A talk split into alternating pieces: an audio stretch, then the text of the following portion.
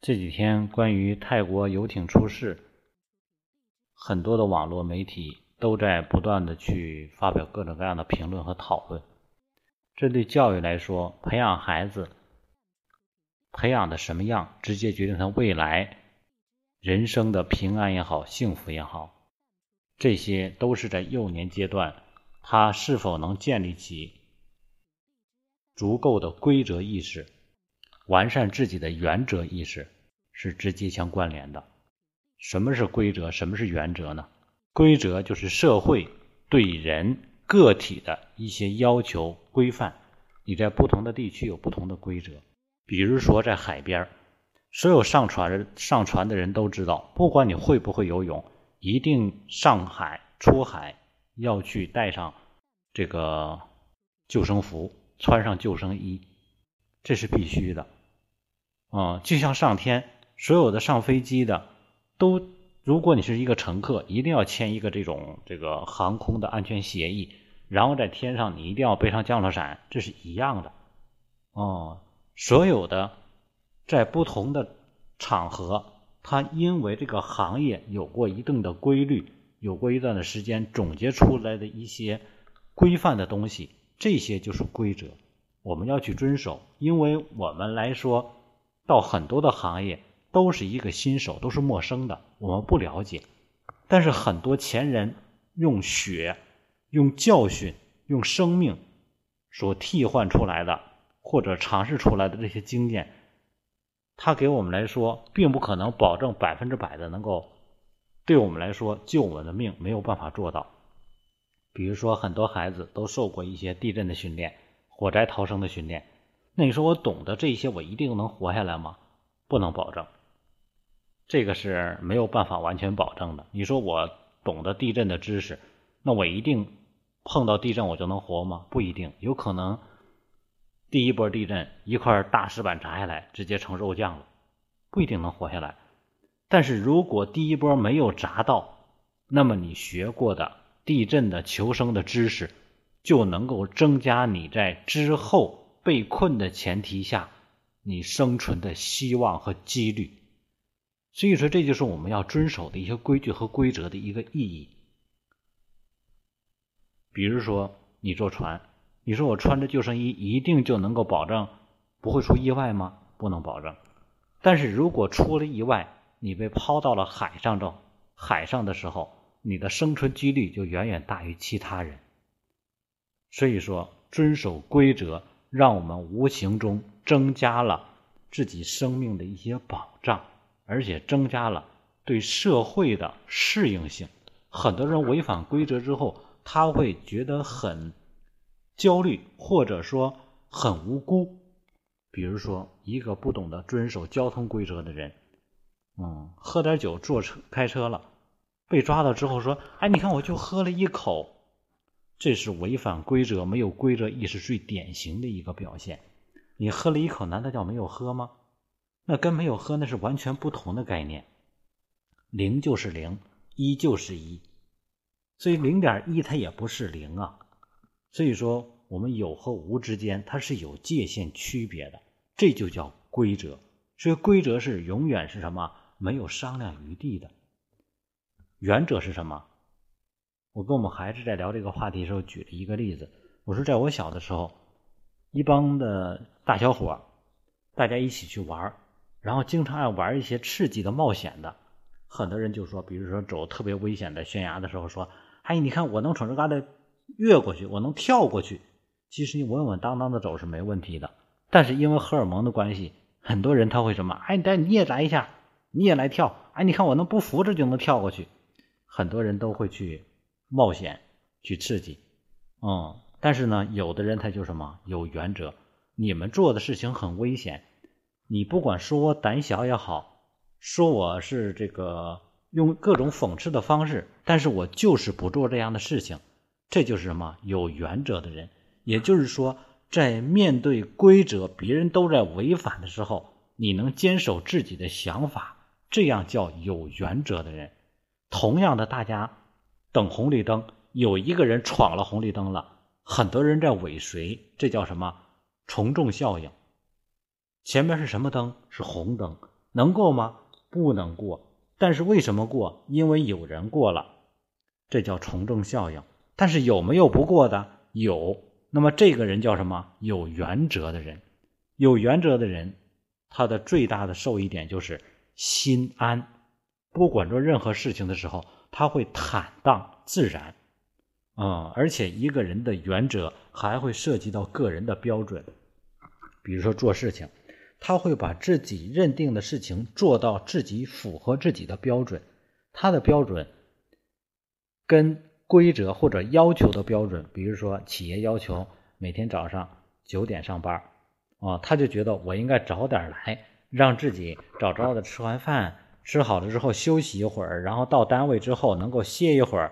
这样轻轻松松的，让自己的时间很宽裕，所以他每天都要提前五分钟到。哦，就像说，我总把我的手机的时间调快两分钟，因为这样无形中我就不会很赶得紧。我即使赶时间到那之后，我也有两分钟的富裕时间。这叫什么？原则，对自己的一种信守承诺的这种感觉。所以说，他就不会被外界的规则追着走。哦，比如说很多人爱玩擦边球，你会发现你玩擦边球玩多了，经常会容易出现失误的时候，出现失误的时候就要受到惩罚，然后你就会觉得心里很不平衡。但是有原则人他不会做这样的事情，他会让自己的标准高于外界要求的标准，所以他总是有一种胜任感，所以他活的总是比别人更优雅、更自然一些。所以说，培养孩子。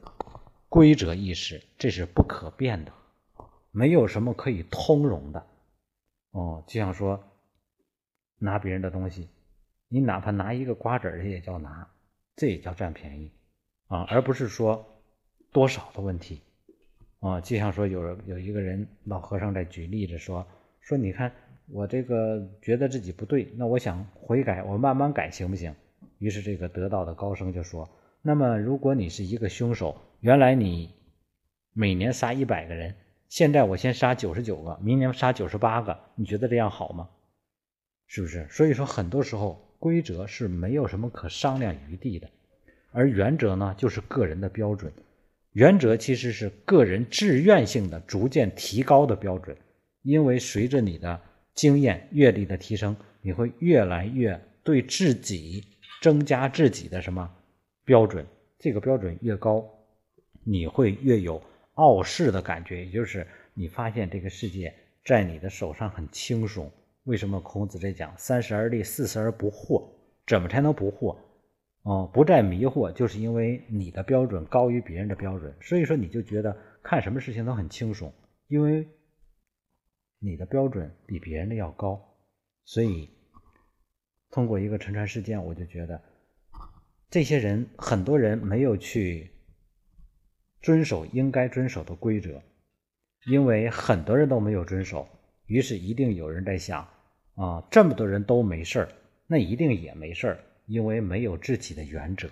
所以说，规则没有遵守，又没有原则，所以说当出事的时候，你看很多人没有遵守规则，没有穿防，没有穿那个救生衣，哦，然后为什么这么多人上去，这我也要上去？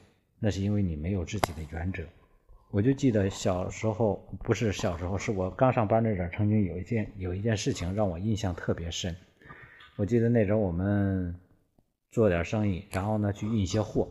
当时的时候呢，因为条件确实很艰苦，然后呢我们批完货之后都是雇一个面包车，然后要开大概呃四五十公里，然后租这个面包车开回去。为了节省成本。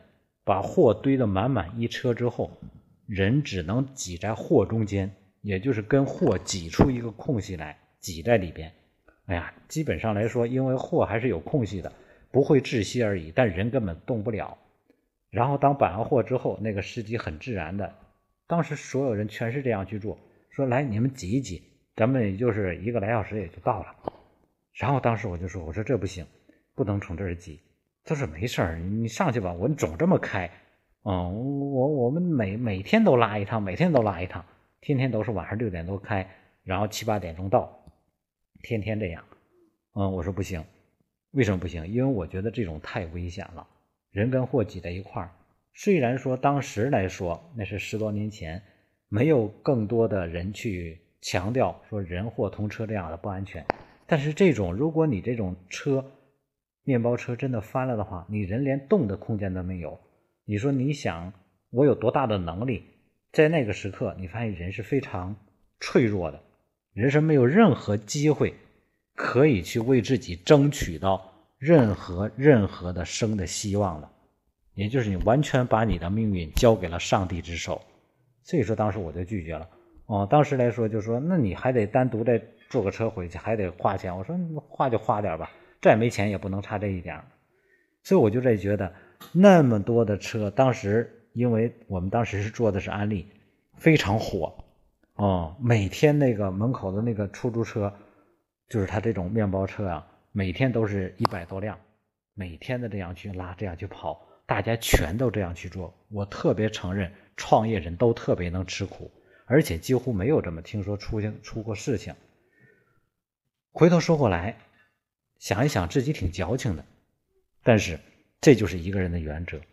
不管别人怎么看，你有自己的原则，你会发现，你就能让自己生活慢慢适应自己的原则。所以说，那些有原则的人，你发现他活得会越来越从容；没有原则的人呢，只会被生活不断的挤压，最后自己越来越没有空间。这就是为什么很多人说：“哎呀，怎么觉得？”